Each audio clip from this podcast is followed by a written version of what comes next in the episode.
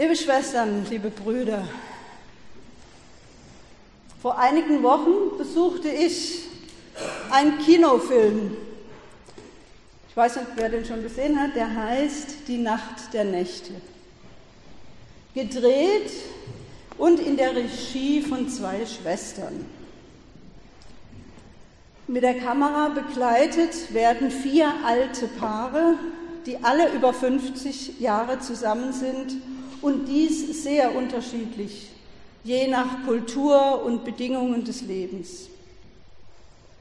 So wird ein indisches Paar gezeigt, das um seine Heirat vor 50 Jahren kämpfen musste wegen der unterschiedlichen Kasten, in die sie hineingeboren wurden.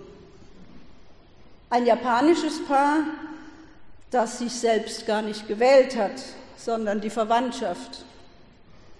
Ein deutsches Paar aus dem Ruhrpott, das sich mehr als einmal trennen wollte. Und ein schwules Paar aus Amerika, die jetzt beide hochbetagt ihre Hochzeitsfeier vorbereiten. Alle sind sie um die 80 Jahre alt und blicken auf das Gemeinsame im Leben zurück und natürlich auch auf die Schwierigkeit, einander zugewandt zu bleiben. Dennoch leben sie nicht in der Vergangenheit, sondern in der Gegenwart und durchaus mit liebevollen und auch erotischen Gesten. Tagsüber streiten wir und nachts schlafen wir zusammen, so bringt es der indische Ehemann zum Ausdruck. Und seine Frau antwortet lächelnd, er hat die Küche sein ganzes Leben lang nicht von innen gesehen. Ein hervorragender Film, Die Nacht der Nächte, komischer Titel. Vielleicht kommt er noch mal in Bonn. Warum erzähle ich das? Dahinter steht doch die Frage, wie Beziehungen oder auch Bindungen überhaupt gelingen angesichts mancher Lebensstürme. Und was heißt Scheitern in Beziehungen und Bindungen? Wir hören heute in der ersten Lesung von einem neuen Bund, einer neuen Art von Beziehung, die Gott mit seinem Volk eingeht. Das Gottesvolk Israel hat seine Verbindung zu Gott immer wieder vernachlässigt und zeitweise auch gebrochen. Der Prophet Jeremia macht sich das zu seinem Thema. Er lebte ja in einer dunklen Zeit des jüdischen Reiches, etwa 722 vor Christus. Das Volk hat gesündigt, so wird berichtet, deshalb werden die Feinde aus Babylon kommen und Jerusalem erobern. Aber die Gefangenschaft wird nach 70 Jahren zu Ende gehen. Gott wird Israel das Land wieder zurückgeben. Und Gott wird einen neuen Bund mit Israel und Juda schließen. Und diesem Bund wird Israel wieder gesegnet sein, und zwar in ihrem Land Kanaan. Das wird deswegen möglich sein, weil Gott alle Verantwortung übernimmt. Denn die neue Verbindung zwischen Gott und seinem Volk lautet, ich, Gott, will. Und nicht mehr so, du sollst, wie es im alten Bund oft der Fall gewesen war. Jeremia hat es ja nicht leicht gehabt in seiner Zeit. Ihm wurde damals oft wenig oder überhaupt nicht geglaubt. Viele ärgern sich über seine Botschaft. Er wird bekämpft, beschimpft, verlacht, verfolgt, geschlagen, eingekerkert. Nicht umsonst wurde dieser eher zaghafte und leidende Mann, der später übrigens auch die Klagelieder schrieb, unter dem Namen der weinende Prophet oder der jammernde Prophet wurde er bekannt. Aber genau er bereitet sein Volk auf diesen neuen Bund vor, wenn die Zeit kommt. Es wird ein Bund sein, so hören wir, nicht wie der Bund, der gewesen ist, den Gott damals mit seinen Vätern schloss, als er sie bei der Hand nahm, sondern das soll jetzt der Bund sein. Ich will mein Gesetz in ihr Herz geben und in ihren Sinn schreiben, und sie sollen mein Volk sein, und ich werde euer Gott sein. Das ist sowas wie eine, wie eine historische Wende. Denn bei der Hand genommen werden kleine Kinder, die noch nicht eigenverantwortlich leben können, sondern die darauf angewiesen sind, dass ihre Eltern sie führen. So könnte man auch die Zeit des alten Bundes beschreiben. Gott nahm sie bei der Hand, Gott gab ihnen viele Gebote und Gesetze. Gott unterwarf sie einer Fülle von Regeln und Ritualen, die zwar alle gut waren, die aber auch die Israeliten in einer gewissen Unfreiheit ließen. Jetzt sind aber nicht mehr Steintafeln die Zeichen des Bundes, sondern Herz und Sinn, also der Mensch selbst wird zum Bundeszeichen. Das finde ich ist, eine, ist ein Paradigmenwechsel, ist von neuer Qualität. Liebe Geschwister, wenn ich auf mein Leben, meine Biografie schaue und mein Gottesbild darin betrachte, dann gibt es da, sagen wir mal, ähnliche Entwicklungsstufen, wie sie auch im Volk Israel zu erkennen sind. Zuerst habe ich die Verbindung zu Gott mitgelernt in meiner Familie, wie alle bei uns zu Hause. Dann durfte die Verbindung durch, die, durch den Protest der Jugendjahre wachsen und reifen. Es gab durchaus Zeiten der dünnen Verbindung. Verschiedene Arten von Bildern und Verbindungen zu Gott haben sich in gewissen Lebensphasen ab und aufgelöst andere sind neu entstanden. Ich glaube, auch Gottesbilder, die sich Menschen überhaupt machen, unterliegen Entwicklungen und Reifungsstufen bis ins hohe Alter. Aber entscheidend ist doch die Frage, und jetzt? Welche Art von Verbindung, von Verbindung zu Gott erfahre und erlebe ich heute? Wie ist das? Und was und wer fördert dies? Es gibt Tage in meinem Leben, an denen mir Gott unverständlich vorkommt und so fern, so fern von meiner Realität. Und es gibt auch Stunden des Ärgers und der Angst, dass das Ganze mit Gott, worauf mein Leben weitgehend aufgebaut ist, vielleicht doch nicht so wahr ist. Ich kenne Menschen, für die ist Gott sowieso schon längst unbekannt verzogen. Keine Ahnung, wo er, sie ist, wohnt. Wie heißt er? Was tut er? Will er was? Will er was von mir? Und immer wieder die Frage, wie lässt sich denn Gott entdecken? Aus meiner heutigen Sicht, inzwischen habe ich Erfahrungen auch gemacht des Stillewerdens und des Schweigens. Aus der heutigen Sicht würde ich natürlich sagen, klar, es gibt viele Wege zu Gott, aber ein Weg ist in mich hineinspüren. Und worauf stoße ich, wenn ich mal alles abschalte und einige Tage still werde? Klar auf meine Lebensgeschichte, auf meine Vergangenheit, meine Erfolge, mein Scheitern, meine Verletzungen, aber nur auf die Muster meiner Erziehung oder die Maxime meines Über-Ichs? Oder ist auf dem Grund meiner Seele auch etwas, was ich nicht fassen kann? Wenn ich auf die Frage, wer bin ich, wenn ich diese Frage zu Ende denke, dann entdecke ich, ja klar, ich habe verschiedene Rollen. Ich bin Mann oder ich bin Frau, ich bin Vater und Mutter, Oma, Opa, übe Rollen aus in meinem Beruf oder in meinem Ehrenamt. Aber wenn ich das letzte Ich fassen will, greifen plötzlich keine Bilder mehr. Aber trotzdem brauchen wir ja Bilder. Und gleichzeitig ahnen wir, das Tiefste liegt immer jenseits dieser selbstgemachten Bilder. Und das gilt doch auch für Gott. Wir brauchen Bilder von Gott, klar. Sonst könnten wir ja keine Verbindung aufbauen und keine Antwort geben auf Gottes Einladung nach dem neuen Bund. Niemand weiß, geben wir es doch zu, niemand weiß, wie Gott ist und doch können wir viel von Gott erfahren. In den heiligen Schriften, bei uns in der Bibel. Die Bibel ist für mich so ein Übersetzungsorgan.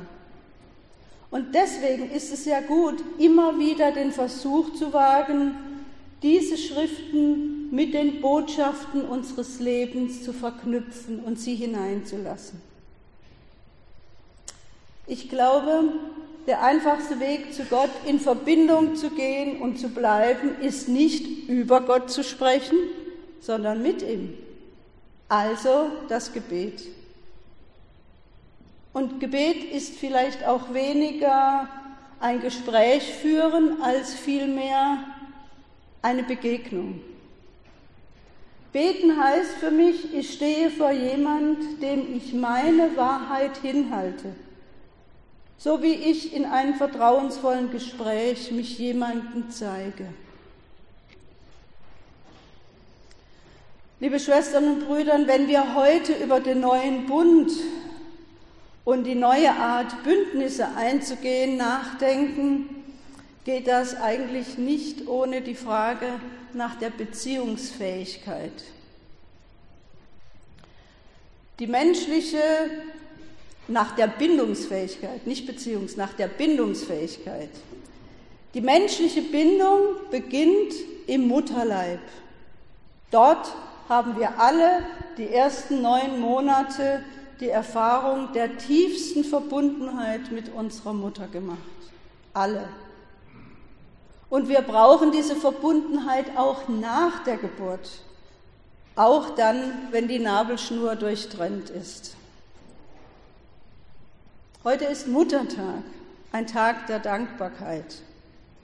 Danken wir doch heute mal dafür, dass unsere Mutter, ob sie lebt oder nicht mehr lebt, in der ersten Zeit unseres Lebens mit all dem, worum sie sich um uns gekümmert hat, vor allem eine Bindung zu uns aufgebaut hat. Eine neue Bindung, nicht mehr die, dass die Körper aneinander gebunden waren, sondern eine neue Bindung, die der Seelen und der Herzen. Und seit unserer Geburt leben wir in dieser Spannung, die uns unser ganzes Leben lang kaum verlassen wird. Es ist nämlich die Spannung und Bewegung zwischen der Sehnsucht, die wir alle haben nach Verbundenheit einerseits und nach Sehnsucht und die Sehnsucht nach Autonomie, nach Wachsen, nach Selbstständigkeit andererseits. Und West, in, den, in den westlichen Gesellschaften der vergangenen Jahre haben wir uns viel mehr gekümmert um die Förderung der eigenen Autonomie oder der zunehmenden Wahlmöglichkeit, die wir heute alle haben. Aber inzwischen zeigen sich die Ergebnisse, dass viele Menschen in unserer Gesellschaft zwar ziemlich autonom leben, dass aber die Fähigkeit zur Bindung, vielleicht auch zur Verlässlichkeit dramatisch nachgelassen hat. Unverbindlichkeit allerorts. Weiß noch nicht so recht, heute Nachmittag, was ich mache. Festlegen kann ich mich nicht. Vielleicht kommt noch was Besseres. Kurzfristige Dates per WhatsApp sind auch inzwischen für mich völlig normal. Hätte ich vor fünf Jahren nie gedacht. In der Familienbildungsstätte drüben, in der ich arbeite, reden wir seit Jahren besonders im Blick auf junge Familien über die Entwicklung einer Fähigkeit zur Bindung und damit über die zentrale Erfahrung des Lernens von Vertrauen und Verlässlichkeit. Es ist wichtig, ob es gelingt, die Bindung zur Mutter, zum Vater oder zu sonstigen Bezugspersonen aufzubauen und ob diese Bindung seitens der Eltern auch gewollt ist und liebevoll gefördert wird. Zugespitzt gefragt, wie kann denn Bindung entstehen, wenn die Mutter statt ins Gesicht ihres Babys zu schauen und mit ihm zu kommunizieren, mehr auf das Gesicht ihres Smartphones schaut? Und das in der Entwicklungsphase, in der sich die Synapsen des Kleinkindes mit rasanter Geschwindigkeit entwickeln und das Kind so wahnsinnig auf Kommunikation, auf Resonanz mit Erwachsenen angewiesen ist. Welcome Bonn, eine Initiative, die junge Eltern unterstützt, auch vom HDF organisiert, macht anlässlich des Muttertages darauf aufmerksam, wo junge Eltern heute Unterstützung brauchen. Keine Blumen, keine Pralinen, auch schön, sondern Menschen, die Zeit haben. Für das Baby, für die Eltern. 78 Prozent aller Babys unter einem Jahr wachen nachts bis zu viermal auf. Das gibt Schlafmangel. Deswegen braucht es Unterstützung der Eltern. Und toll, wenn es Oma und Opa gibt, die nebenan sind. Oder auch eine der 20 Ehrenamtlichen vorbeikommt von Welcome Bonn zweimal die Woche. Die zentrale Bindung lebt der Mensch natürlich auch in der Paarbeziehung. Denkt an die vier Paare vom Anfang. Was geschieht mit den Verbindungen in Partnerschaften und Ehen gerade dann, wenn das gemeinsame Leben schwer wird? Welche Art von Hilfen können wir als Kirche glaubwürdig anbieten, wenn der Bund schwer wird und die Ehe kriselt? Ich glaube ja immer noch, dass es die große Sehnsucht nach stabiler Geborgenheit ist, die Menschen leitet, überhaupt Beziehungen einzugehen. Und wenn Gott diesen Bund mit dem Menschen anbietet, dann wird da weiter betont bei Jeremia, alle sollen erkennen, klein und groß, und ich, Gott, will ihrer Sünde nimmer mehr gedenken ein großes Versprechen. Der Bund, den Gott zuerst mit uns eingeht, führt immer in die Freiheit und in die Weite. Und zwar für alle, nicht nur für ein paar Auserwählte. Der heilige Augustinus sagt das mal, liebe und dann tue, was du willst. Liebe und dann tue, was du willst. Das bedeutet nicht Willkür und ohne Regeln. Aber der rote Faden der Regel im gegenseitigen Miteinander muss doch die Liebe bleiben. Wir brauchen Regeln des Zusammenlebens, sicher. Aber es gibt, gilt gleichzeitig zu verhindern, dass Regeln und Gebote formalisiert und zementiert werden und deren Beachtung nur noch Selbstzweck ist. Wir kennen das doch alle. Wenn ein Schiedsrichter gestern, wenn ein Schiedsrichter beim Fußballspiel die Regeln nicht statisch anwendet, sondern versucht, eine brenzliche Situation zu befriedigen. Ich weiß nicht, ob ihr die Bilder gesehen habt von Hamburg gestern. Oder wenn ein Lehrer seinen Schüler nicht durch Ausschluss bestraft, sondern sich auch für Hintergründe seines Vergehens interessiert. Oder wenn politische Vertreter von Staaten einander durch vermeintliche Stärke drohen und die Welt in Atem halten, wird es auch hoffentlich immer andere geben, die am Verhandlungstisch bleiben, um des Friedens willen. Ich glaube, es braucht ein Mehr an innerer Freiheit, nicht mehr so verführbar zu sein, auch wenn wir in dieser Welt leben. Ich wünsche mir Menschen, die sich dieses Bundes, von dem Jeremia spricht, bewusst sind und danach handeln. Ich wünsche mir Menschen, die sich von niemandem einreden lassen, dass sie dies oder das noch brauchen, um ganz und um glücklich zu sein. Keine Werbespots, keine tausend Ratgeber und auch keine tollen Smartphones. Ich wünsche mir Menschen, die unsere übertriebene Werbeindustrie zurechtrücken und sich nicht so behandeln lassen, als könnten sie nicht selbst denken und eigene Entscheidungen treffen. Ich wünsche mir Menschen, die nicht andere Menschen benutzen, um bewundert zu werden. Und ich wünsche mir mehr Menschen, die keine Macht, kein Einfluss, Reichtum oder irgendwelche Statussymbole, Stellungen oder Positionen brauchen, um sich als wertvoll und bedeutsam zu erleben. Ich habe die Hoffnung, wenn wir diese Freiheit leben, mit Gott als Kompass, in dem neuen Bund, sicher und geborgen, das macht uns bedeutsam. In diesem Sinne bringt Gott ein offenes Herz entgegen, so wie es eben jetzt möglich ist. Lasst euch beschenken durch Gott, der seine Verbindung in euer Innerstes gelegt hat und das immer wieder neu tun wird, denn er will dort zu Hause sein. Wir warten sehnsuchtsvoll auf Pfingsten. Wir brauchen die Geistkraft Gottes, um in dieser Welt mutig und kraftvoll, einfühlsam und frei unseren Weg gehen zu können. Amen.